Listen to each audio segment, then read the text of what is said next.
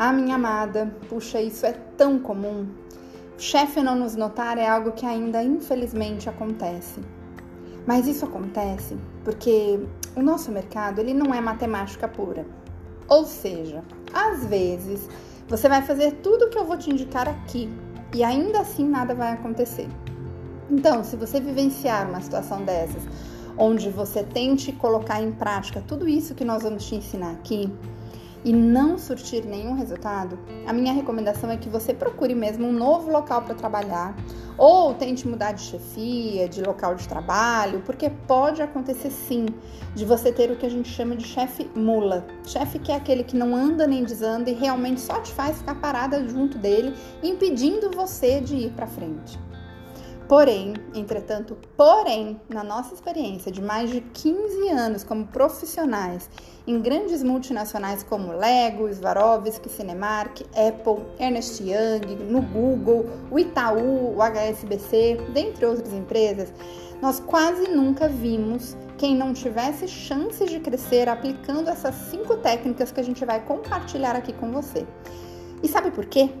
Porque elas realmente são quase infalíveis em todos os casos.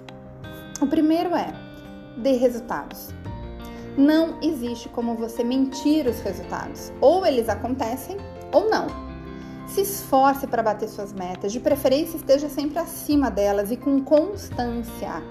Não adianta um mês bom seguido de três meses ruins. A constância na qualidade define o teu jogo. A constância na qualidade do teu trabalho define um campeonato. Ninguém ganha nada sendo bom num único jogo. Então pode até ter um ou outro período difícil, mas para você ganhar o torneio, a sua promoção, o seu crescimento, você precisa ser constante na maior parte do tempo e com isso conquistar o elogio e o reconhecimento da sua chefia. Segundo, faça além do que é pedido.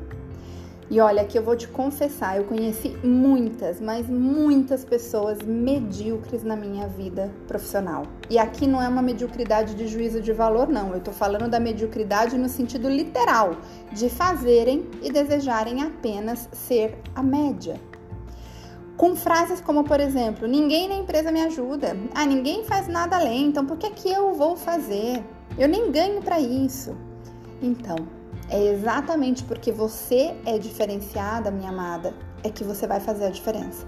Ou seja, chega de viver aquilo que nós chamamos de adolescência emocional, aquela fase em que para nos sentirmos validadas, nós temos que ser iguais a todo mundo.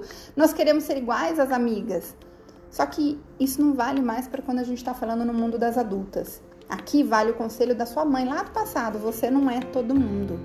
Então aprenda a ser diferente e faça além do que foi pedido, com muita qualidade e com muito amor. Não tem como você não ser notada fazendo isso.